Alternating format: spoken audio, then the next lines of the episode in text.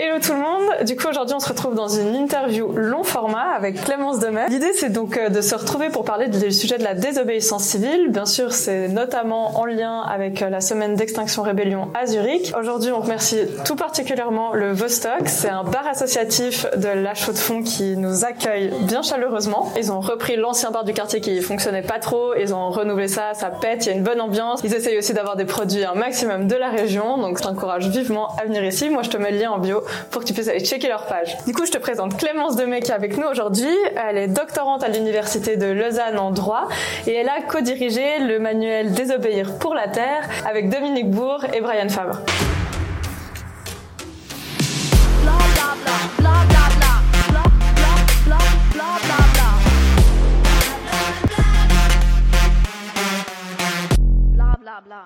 Tu fais une thèse sur la désobéissance civile en particulier. Euh, c'est quoi ta problématique précisément? Moi, ce que je cherche à faire, c'est à transposer ce concept de désobéissance civile en droit pour voir qu'est-ce qu'il nous dit du droit et euh, qu'est-ce que ça questionne au niveau des fonctionnements juridiques. Parce que c'est pas un concept qui existe en tant que tel? Et puis, comme souvent, quand on a euh, des choses qui viennent un peu du social, qui essayent de passer en droit, bah, il y a quand même une confrontation des réalités. Puis il y a un exercice un peu de traduction assez intéressant entre ces différentes réalités mhm. à essayer d'effectuer, voir euh, à quel point en fait les deux objets sont transformés euh, dans le langage du droit, mais aussi euh, dans la pratique. On fait cette interview notamment parce qu'il y a eu la semaine d'extinction rébellion à Zurich. Une des valeurs de mieux, et vous le savez, ben, c'est la transparence. Aucune de nous deux n'est membre d'extinction rébellion. Dans cette idée de transparence, je voulais te demander qu'est-ce que toi, ça t'évoque cette semaine d'extinction rébellion à Zurich? Bah, Moi, je la suis avec intérêt parce que bah, c'est quand même un des mouvements sociaux les plus importants depuis quelques années en Suisse euh, et puis qui ont complètement euh, repopularisé et remis sur le, devant de la scène euh, le terme de désobéissance civile et puis tout un débat sur les moyens d'action.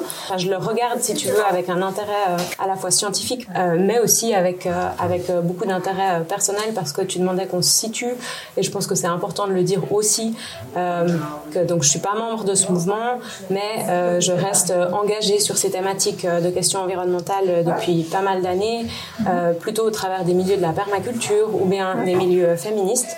Et du coup, euh, il y a aussi euh, clairement aussi un intérêt pour, ou une sympathie en tout cas pour la cause. Comme ça, vous, vous faites votre propre opinion en connaissant la nôtre. On va commencer gentiment avec la notion de la désobéissance civile. Donc dans le livre Désobéir pour la Terre, Dominique Bourg y décrit la désobéissance civile comme, je cite, le fait de commettre intentionnellement un acte illicite en vue d'attirer l'attention du public sur un danger collectif qui serait insuffisamment encadré par la loi.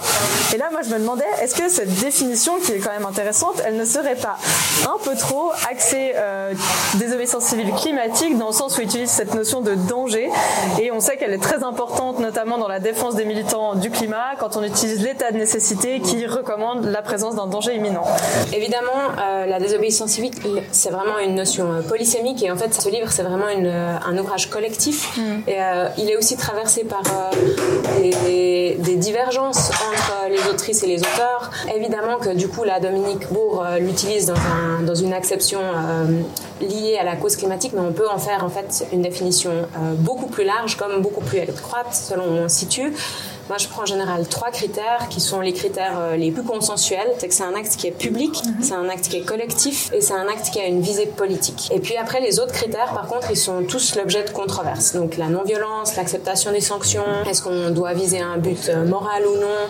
C'est vraiment des, des, enjeux qui sont euh, ensuite qui se déclinent en fonction de la tradition philosophique dans laquelle on s'inscrit.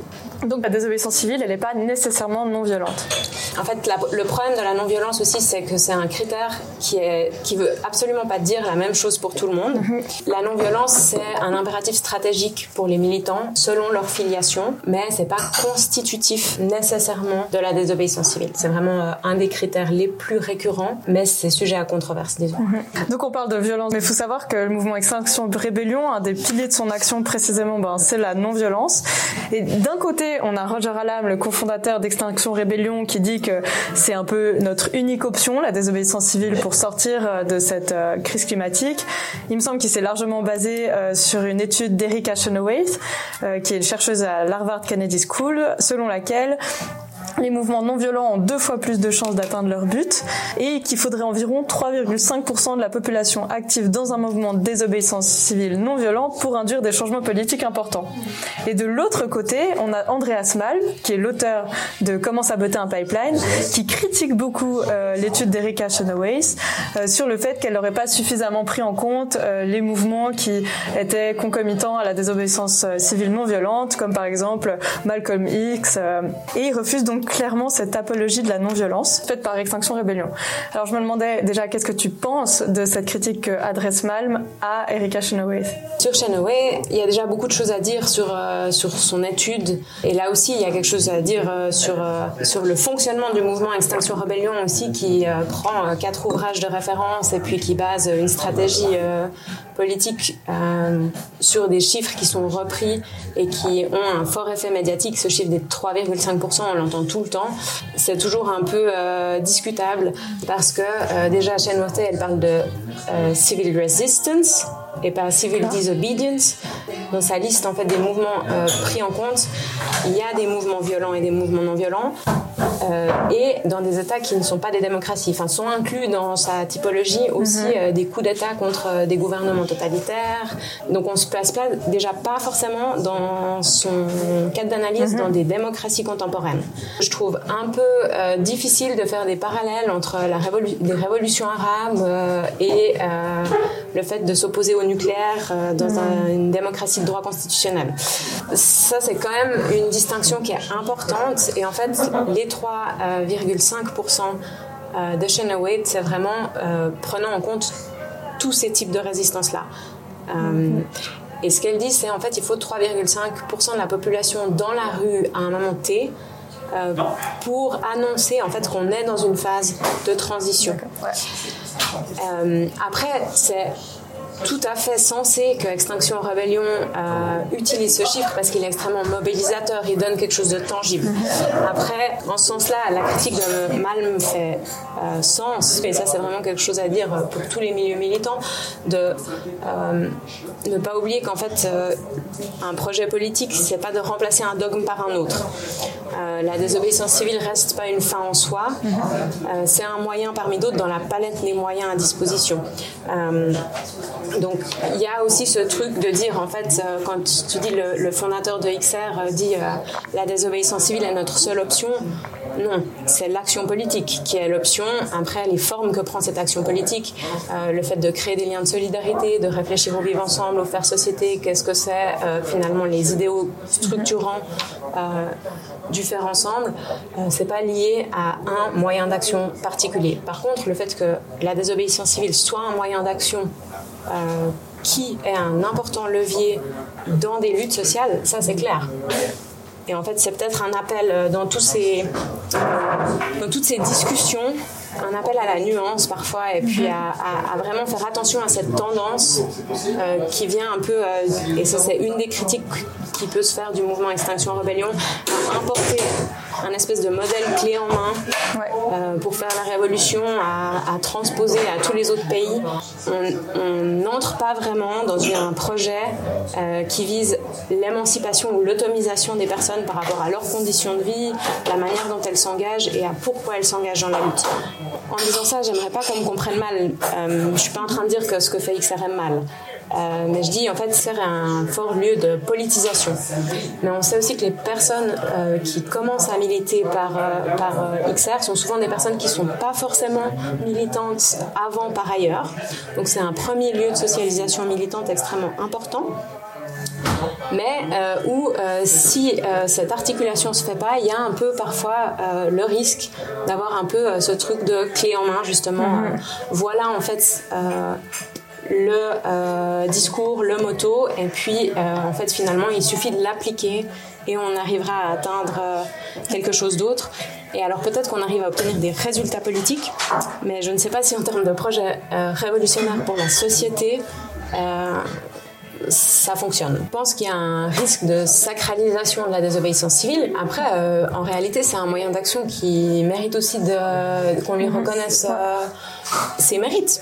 Parce que euh, pour énormément de domaines dans lesquels où le rapport de force n'est pas en la faveur de certaines, certains groupes de population ou certains groupes minorisés, c'est extrêmement important pour euh, repositionner et replacer le rapport de force. Juste revenir sur Malm aussi. Mhm. Tu veux le cœur de, du message peut-être euh, à garder à l'idée maintenant, c'est que en fait, les modes d'action militants, c'est pas une espèce de gradation linéaire de moyens. Euh, c'est vraiment une utilisation simultanée, mais aussi alternative euh, de différents moyens. C'est une occupation du terrain politique aussi, euh, qui peut se faire en fonction des groupes par différents moyens.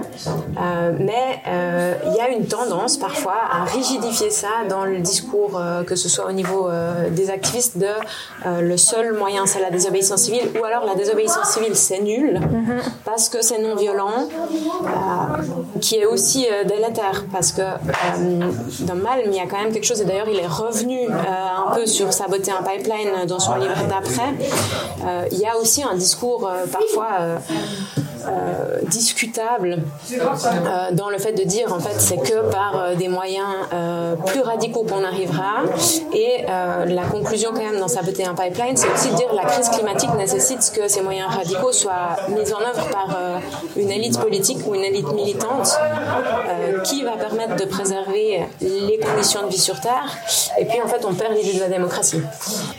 Avec aussi cette idée euh, de Seules les personnes qui utilisent les moyens les plus radicaux ont raison, parfois dans certains groupes, mais aussi avec cette, pour d'autres groupes, une non-questionnement sur la non-violence et ce que ça amène.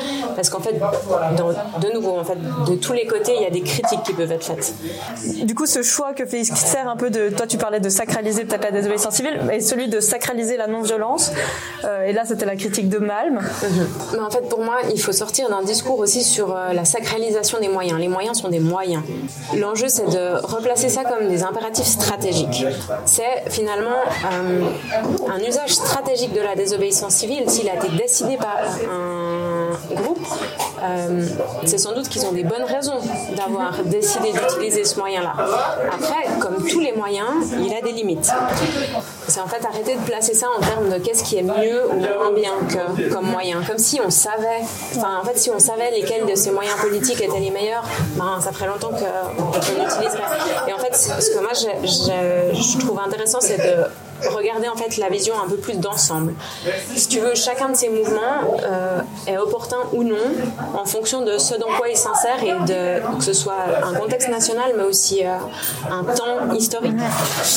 Euh, et ça va pas du tout être la même chose aussi en fonction des caractéristiques socio-économiques du groupe qui est composé des revendications. Là, le climat, il s'avère que c'est une lutte euh, qui commence à avoir une assez bonne presse, qui le terrain est préparé depuis des années. Euh, il n'y a pas besoin d'action violente pour qu'il soit dans le débat public, si tu veux. Euh, et en même temps, la stratégie de la violence, elle est extrêmement dangereuse parce que c'est une stratégie de rupture assez évidente. Donc, il faut aussi pouvoir l'assumer derrière.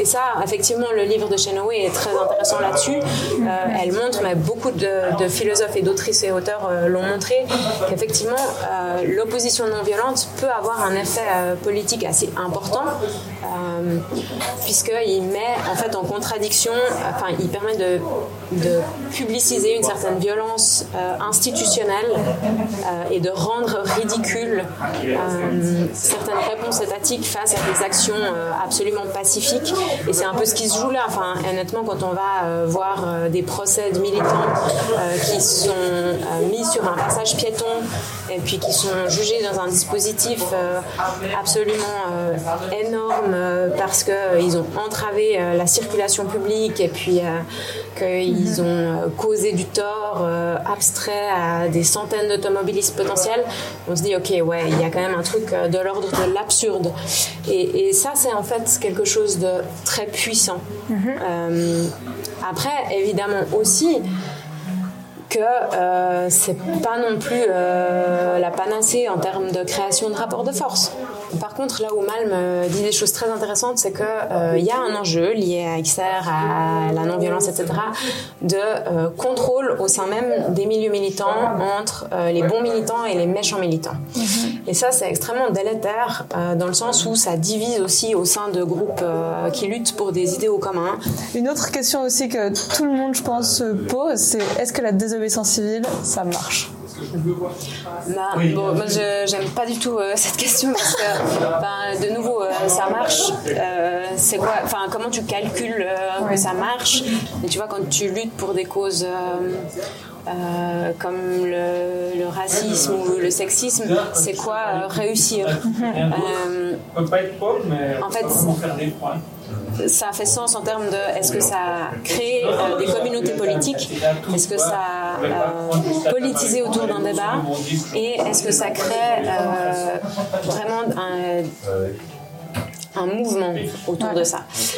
après, est-ce que ça marche en termes de aussi atteindre des objectifs? Oui, Enfin, il y a des projets qui se constituent pour typiquement faire échec à un projet de construction, une centrale nucléaire, un aéroport, etc qui arrive à empêcher ça. Donc en ce sens-là, ça marche. Euh, après, des fois, tu as des mouvements de désobéissance civile. Tu vois, là, est-ce qu'on peut dire que Extinction Rebellion, ça marche ou pas? Euh, C'est beaucoup trop tôt pour le dire. Mais euh, j'aime bien cet exemple de Rosa Parks, si tu veux, parce qu'il est souvent mobilisé par les militants, donc c'est bien de le reprendre aussi. se lever dans le bus euh, mais pas fin à un régime ségrégationniste. C'est parce que tu t'inclus dans un mouvement global euh, et que l'acte a une portée symbolique euh, et, radicale hein, aussi politiquement extrêmement forte, qui fait qu'à un moment donné, ça, ça fait aussi un basculement. Et, ça, c'est vraiment un peu un piège euh, assez facile euh, et très très utilisé par les détracteurs et les détractrices euh, de la désobéissance civile. Non, mais regardez, ça ne marche pas. Et en droit d'ailleurs.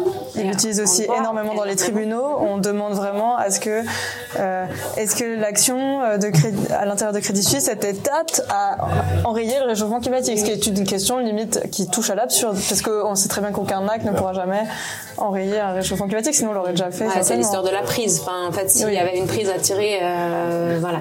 Et, en fait, si tu veux, ça, ça, au niveau du droit, ça met en perspective le fait que euh, c'est pensé vraiment de manière individuelle pour des choses très précises, euh, mais qu'en fait, on a beaucoup de peine à tenir compte du collectif en droit. Mm-hmm. Et ça, c'est vraiment lié au développement du droit libéral aussi, enfin classique, qui est que l'atome de base, c'est l'individu et son, ses relations entre individus et avec mhm.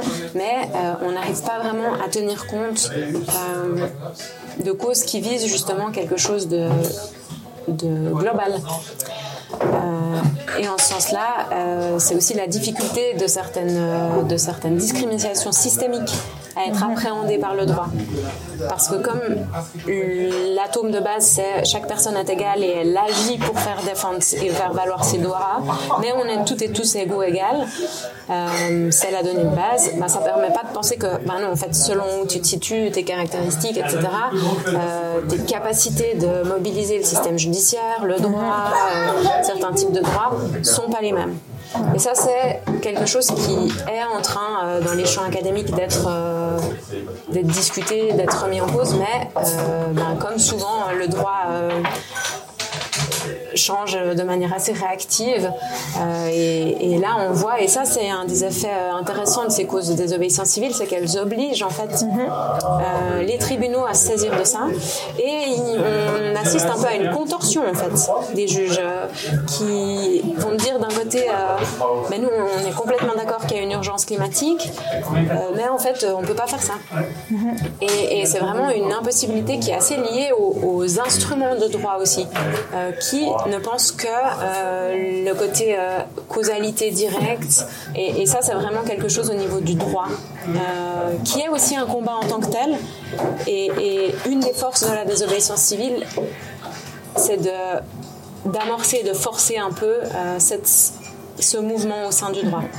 Et justement, de, de, forcer un peu parfois, ben, la désobéissance civile, elle dérange. Mhm. Et est-ce que c'est un peu son propre de déranger? Est-ce qu'en fait, si elle dérangeait pas, ben, on serait euh, pas dans la désobéissance civile peut-être? Je, je, tire cette question des militants euh, de, et militantes de Crédit Suisse qui ont été acquittés en première instance, qui ont si jamais écrit un, leur, leur, pensée sur leur action euh, dans le livre ici.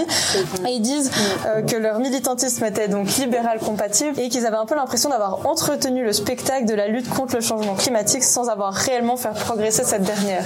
Est-ce que précisément la désobéissance civile c'est fait pour déranger? C'est vraiment un enjeu euh, et c'est euh, comment en fait avec ce carcan euh, très libéral quelles sont les marges qui se créent? Mm-hmm. Et, moi je trouvais très intéressant de en fait avoir le retour de, ces militantes et de ces militants parce que bah, ils, décrivent bien toutes les contraintes en fait et tout le désenchantement par rapport à, ce mode d'action qui n'est pas une panacée. Et, et en ce sens-là, je trouve ça très intéressant parce que ça invite à se positionner peut-être euh, justement plus sur ces enjeux stratégiques que sur ces enjeux euh, le bon moyen. Euh, puis ça met aussi en perspective le fait que c'est pas euh, on va trouver la bonne manière et ça va créer le déclic. Mhm. tu me disais pourquoi les gens viennent pas s'asseoir, c'est pas parce que tu as fait la bonne action. En fait, si on avait pensé à la bonne action, ils seraient venus. Mhm. Non, c'est quelque chose qui se crée, c'est un processus.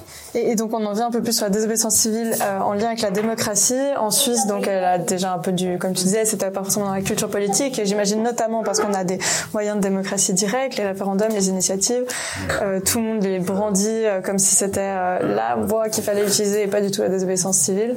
Qu'est-ce que tu nous en dis?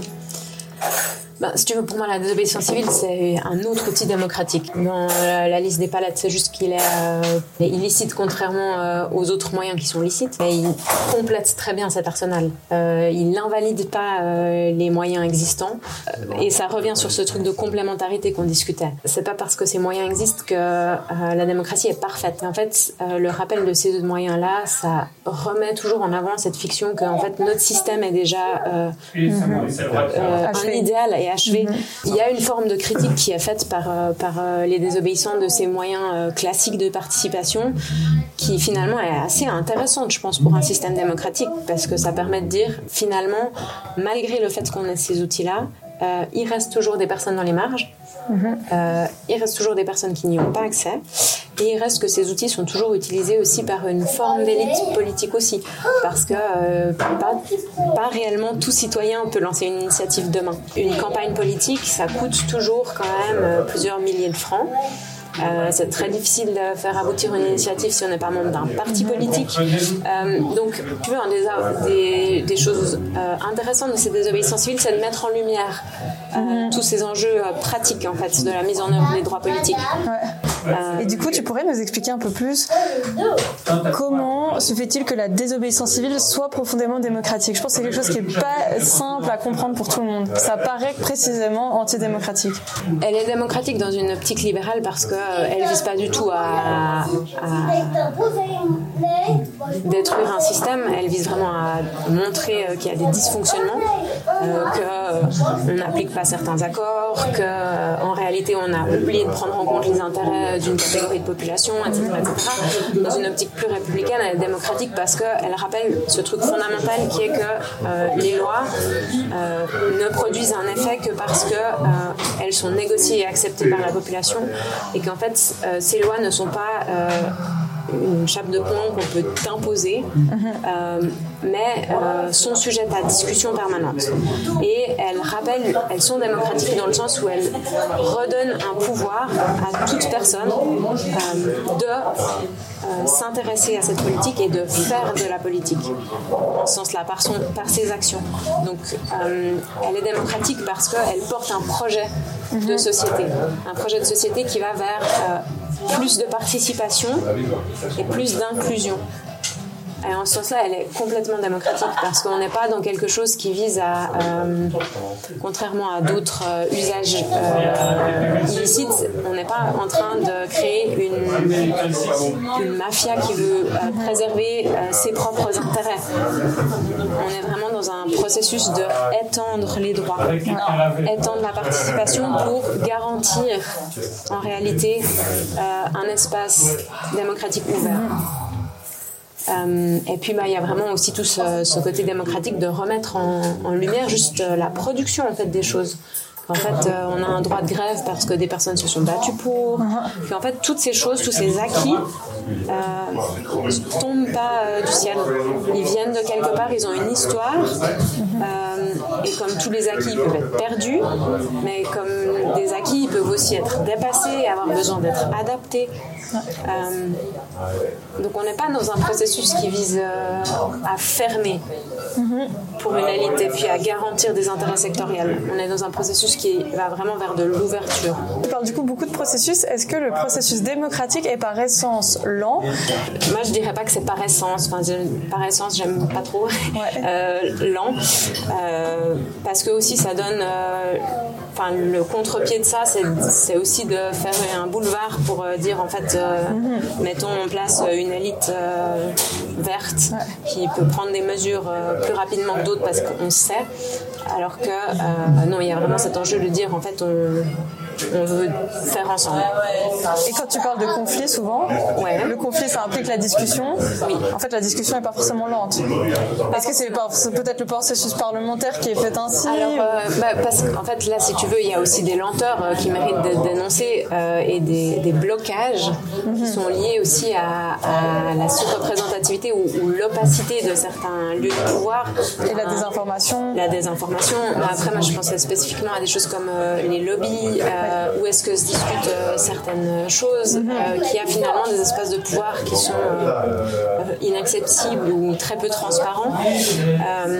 ta question sur la désobéissance civile qui permet d'accélérer le processus, en tout cas, elle met très clairement à l'agenda politique avec un peu plus de force certaines thématiques. Mhm. Parce qu'elle montre une préoccupation citoyenne, puis elle permet de montrer aussi une, un besoin de prioriser certains enjeux ou juste de, de montrer révéler certains enjeux qui ne sont pas pris en compte par les représentants. Après, euh, il y a tout un débat aussi lié euh, à l'urgence. Si tu veux, le ça va pas assez vite, euh, ça met l'accent que sur l'objectif final et pas tellement sur ce qui se passe pour y arriver. et puis ça dit un peu, c'est aussi de nouveau un peu cette idée de boulevard qui s'ouvre. tant qu'on n'a pas atteint ce but, tous les moyens justifient. Et ça, c'est quand même un truc auquel faire attention parce que le régime de l'urgence, il empêche des fois des discussions qui sont nécessaires pour pas justement euh, laisser des personnes sur le bas-côté de la route. Euh, j'ai un ami là qui me parlait d'une métaphore que j'aime beaucoup, euh, qui est l'idée de, de substituer une logique de locomotive où tu as des personnes qui tirent les autres en avant vers une direction qui est censée être la bonne, qui, qui est pas extrêmement inclusive. Euh, en termes de, création justement de, de, mettre les personnes au centre. Euh, par rapport à la question du peloton, euh, dans un peloton, en fait, tu as des personnes qui vont à l'avant mais qui viennent aussi récupérer les places s'échangent et en fait, ce qui compte, c'est qu'on avance ensemble dans le peloton cycliste. Et en fait, je trouve que c'est beaucoup plus ça, en fait, l'enjeu et que des fois, avec la question de l'urgence, on justifie des logiques qui peuvent être oppressives aussi au sein des milieux, avec des personnes qui disent non, mais on doit atteindre ce truc. Donc en fait, euh, je m'embarrasse pas euh, d'un certain nombre de choses parce que euh, ma fin est légitime. Puis là, on retombe aussi dans cet autre écueil dont on a un peu parlé, mais qui est présent aussi dans les mouvements de désobéissance civile. de, en fait, mon idéal est juste. Oui. Et comme mon idéal est juste, je peux l'imposer. On a parlé déjà un peu des tribunaux, de la désobéissance civile devant les tribunaux. Euh, les avocats et avocates qui défendent ces activistes n'utilisent pas souvent le terme de désobéissant et de désobéissance, mais à la place de lanceurs et lanceuses d'alerte. Est-ce que euh, les militants et militantes, par exemple d'XR, sont vraiment des lanceurs et lanceuses d'alerte? Ou est-ce qu'en fait ce serait un effet de manche de ces avocats et avocates pour pas utiliser ces autres termes de désobéissance civile notamment? Ça, si tu veux, c'est hyper intéressant. Alors, je peux pas parler pour les avocats et avocates. Euh, je pense qu'il y a des enjeux de stratégie aussi, euh, on en a beaucoup parlé. Mais euh, bah, la difficulté principale, elle vient du fait que en fait, désobéissance civile, ça n'existe pas en droit. Euh, donc quand il s'agit de plaider pour la défense de, personnes, donc évidemment, ce qui se fait, c'est qu'il y a un jeu d'analogie fait avec des concepts qui, eux, parlent aux juristes, qui sont traductibles dans le langage du droit. Et puis là où c'est intéressant, c'est de voir lesquels sont mobilisés par rapport à d'autres. Et en effet, ben, du coup, il y a ce parallèle avec les lanceurs, lanceuses d'alerte qui est fait. Après, les lanceurs et les lanceuses d'alerte, pour moi, sont pas des désobéissants civils mhm. parce que le lanceur d'alerte ou la lanceuse d'alerte agit seul souvent. Alors, ils peuvent agir à plusieurs, mais c'est pas forcément nécessaire. ils agissent parce qu'ils ont accès à des informations particulières en raison de leur position. position. on n'a pas du tout cette dimension collective, publique, et surtout, ils agissent parce qu'ils ont une conviction que euh, les faits qu'ils ont, qui ont été portés à leur connaissance est nécessaire d'être dénoncés. Euh, et puis cette notion de conviction, elle est très très subjective. Euh, et en ce sens-là, des fois, à certains types de désobéissance civile qui sont fondés sur une conviction, ça, ça reste le parallèle se fait. Mais comme on en a discuté, ben, on perd cette notion politique. On en fait quelque chose de très libéral et compatible. donc je pense que l'analogie marche dans une certaine mesure. Il y a un enjeu, et après, moi, c'est ce que j'essaie de, faire dans ma thèse, de montrer qu'en fait, on n'a pas de concept approprié pour ça et il faut le créer. Mm-hmm. Euh, parce que pour l'instant, le lanceur d'alerte ne permet pas de, tenir compte de l'aspect collectif euh, du mouvement. Quels sont les effets justement de la désobéissance civile dans le milieu du droit? C'est plus un révélateur, ça permet de montrer certaines tendances euh, qui sont en fait euh, peut-être implicites mhm. chez les acteurs et les actrices du droit, parce que ça révèle des contradictions. quand on a des acteurs juridiques qui disent mais en fait nous on est très sympathiques à ça, mais ça remettrait en cause l'autorité de la loi, ou on n'a pas en fait cette possibilité d'utiliser une marge de manœuvre, ça révèle en fait euh, l'omniprésence d'un certain discours sur le droit, qui est un discours euh, philosophique positiviste, qui est aussi très lié aux théories du contrat social, au libéralisme mhm. politique, etc. Pour vite fait, ce qui est le positivisme juridique, c'est l'idée un peu que la loi, c'est le droit. Et on oublie un peu que la loi, c'est le droit et qu'en fait, le droit ne produit que de connaissances sur ce qu'est le droit, mais n'a jamais à se prononcer sur ce que devrait être. Et finalement, euh, qui évince aussi la question de la justice. Euh, qui, c'est cette idée donc que la justice est dans la loi et que donc en fait le juge n'a pas à se prononcer sur des enjeux de justice parce que euh, c'est le législateur qui les a déjà entièrement pensés dans la loi. Et, et, donc le juge devient une simple bouche de la loi qui fait que appliquer cette loi-là et, et il n'a pas de marge de manœuvre. Et en fait, ça invisibilise différentes choses, qui est que euh, d'une part, la loi euh, s'interprète, euh, qu'il y a un enjeu justement de motivation des décisions, et c'est ça qui est hyper intéressant avec la désobéissance civile, parce que ben, ça amorce tout un, jeu de, de, discussion aussi au sein des champs, avec la doctrine, avec les juges, avec le législateur, et en fait, ça active tous ces milieux qui autrement ne se saisissent pas forcément de certaines questions. Euh, et puis il y a quand même des choses, euh, alors ça paraît euh, des petites victoires peut-être à l'échelle politique, mais au niveau du droit, c'est quand même des, des, petites révolutions de choses qui bougent. tout d'un coup, l'urgence climatique, là dans le dernier procès d'un des militants XR qui a eu lieu il y a deux semaines, on nous a dit que l'urgence climatique est un fait notoire, donc elle a plus besoin d'être prouvée. ça, c'est quand même quelque chose aussi. Euh, par rapport à euh, il y a quelques années où euh, en fait l'urgence climatique n'était pas quelque chose qui existait au niveau du droit. Mais est-ce qu'en même temps dire que c'est un fait notoire, c'est pas justement refuser aux militants et militantes un témoin compétent sur le sujet parce que c'est vrai que tout le monde a un peu l'impression de savoir ce que c'est le réchauffement climatique. Puis en fait, parfois, il y a beaucoup de gens qui savent pas vraiment. Enfin, il y a un peu ce sentiment, je sais, je sais. Et en fait, quand il faudrait vraiment l'expliquer, où on connaît toutes les causes et les enjeux, euh, d'un coup, les, gens sont beaucoup moins bien renseignés. Et là, il y a aussi peut-être euh, une sorte de, de dérobade du juge, de dire, bah, écoutez, euh, c'est notoire, je sais, mais en fait, peut-être que le juge n'a jamais ouvert un seul rapport du GIEC. Bon, après, ça, c'est vraiment lié à, si c'est très XR, ce truc de si on fait parler les experts, ça va convaincre le juge. Oui, non. mais, mais Mais au moins, il, sera renseigné de manière plus vivante qu'un rapport scientifique qui n'est forcément à sa disposition. Alors ça, mais ça c'est très personnel. Moi, je partage pas forcément l'enjeu sur les experts. Euh, je pense que en réalité, euh, c'est déjà une victoire d'étape que de dire que c'est un fait notoire. Euh, après, évidemment, en termes, si le but c'est de, que le juge comprenne tous les enjeux du réchauffement climatique, oui. Après, comme en fait, il y a tellement d'autres barrières, parce qu'en fait, ils diront, on comprend le réchauffement climatique, on, est même d'accord que c'est un problème, mais le problème c'est que le moyen n'est pas adéquat. Le problème c'est que vous réglez pas, vous amenez pas des solutions. Et en fait, il y a, le travail il est là, il est à pourquoi est-ce que le moyen n'est pas adéquat, plus que est-ce que la cause euh, est valide ou non? Parce que ça, et si on prend d'autres causes, comme il y a eu beaucoup de procès euh, d'antispécistes, ça on, le voit tout le temps, le juge ou la juge dit ah mais on voit très bien que vous agissez dans un motif louable, vous avez l'air sincère, etc. Mais de nouveau, c'est pas le bon moyen, euh, c'est pas à nous de nous prononcer là-dessus, etc., euh, etc. Et, euh, et, en fait, c'est juste que je pense que l'enjeu, euh, l'enjeu se situe en partie ailleurs aussi. Et là, il y, y a, vraiment un paradoxe qui, qui m'obsède même un, un, peu, c'est cette idée que bah, l'acquittement de la désobéissance civile, si elle est acquittée, ben, de fait, est-elle encore désobéissance? Et là, il y a un peu une sorte de serpent qui, qui se mord la queue et qui peut être euh, bah un peu difficile. C'est des doctrines libérales de la désobéissance civile. Euh, alors parce que bah, du coup, dans l'optique de Rawls, qui est donc quand même le, John Rawls, le fondateur euh, de ce courant-là, ce qui permet de montrer en fait que la désobéissance civile est démocratique, c'est le fait qu'on accepte de se plier à la sanction. Tu vois, c'est Gandhi qui se rend en prison et en fait, le fait de montrer l'absurde de cette situation permet d'amorcer le mouvement social.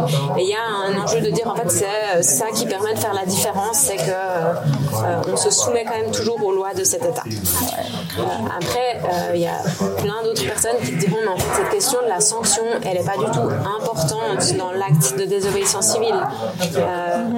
l'acte de désobéissance civile, l'important c'est qu'il montre une préoccupation,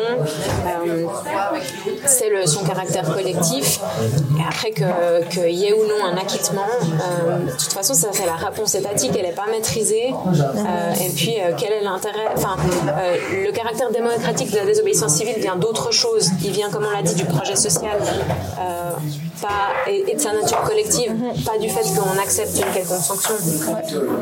Et qu'on accepte du coup un individu. Voilà, c'est vraiment tant que, en fait, on reste dans cette, dans cette cause d'extension des droits, qu'on n'est pas dans un projet égoïste pour attribuer plus de pouvoir à, un groupe déjà privilégié.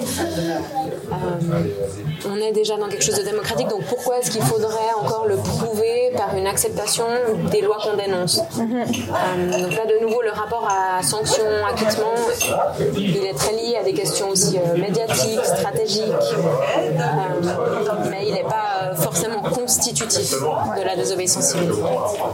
Et on arrive avec Brian Favre et Dominique Bourg, tu dénonces une mise en garde. Tu nous dis, si d'une part la désobéissance civile ne parvient pas précisément à être politique, à avoir un, projet collectif, et que d'autre part les démocraties libérales et leur système juridique ne parviennent pas à leur ménager une place, eh ben, on a un risque grand que la désobéissance civile, que le temps de la désobéissance civile non violente soit résolu. C'est assez fort. Et euh, je me demandais donc si le, si le système euh, n'entend pas les militants et les militantes, il les pousse donc à passer à la vitesse supérieure. c'est assez intéressant que tu aies choisi cette phrase-là parce que c'est de nouveau un des trucs qui montre bien que le processus aussi euh, de coécriture est un processus où on n'est pas toujours toutes d'accord. Si tu veux, euh, l'enjeu, c'est parce que euh, une question qui revient très souvent quand tu parles de ces questions de désobéissance civile, c'est euh, est-ce que tous ces militants vont se radicaliser? Et moi, j'aime pas du tout poser le problème en ces termes, mais j'étais assez opposée à ce qu'on le présente en ces termes. Mais en fait, si tu veux, ça fait partie, c'est une des options. Mais de nouveau, quand tu mets ça comme ça, ça invisibilise le fait que les trajectoires sont très différentes. Elles peuvent prendre des chemins différents. Et pas linéaire, comme tu disais. C'est pas graduel, c'est pas parce que tu as fait de la désobéissance civile que l'étape d'après, c'est l'action directe violente. C'est à toutes celles et ceux qui sont encore là. Et j'espère en tout cas que ça vous aura fait réfléchir sur la question. Voilà. Merci euh, Clémence. Merci à toi. Et à tout bientôt sur nous. Bla bla bla.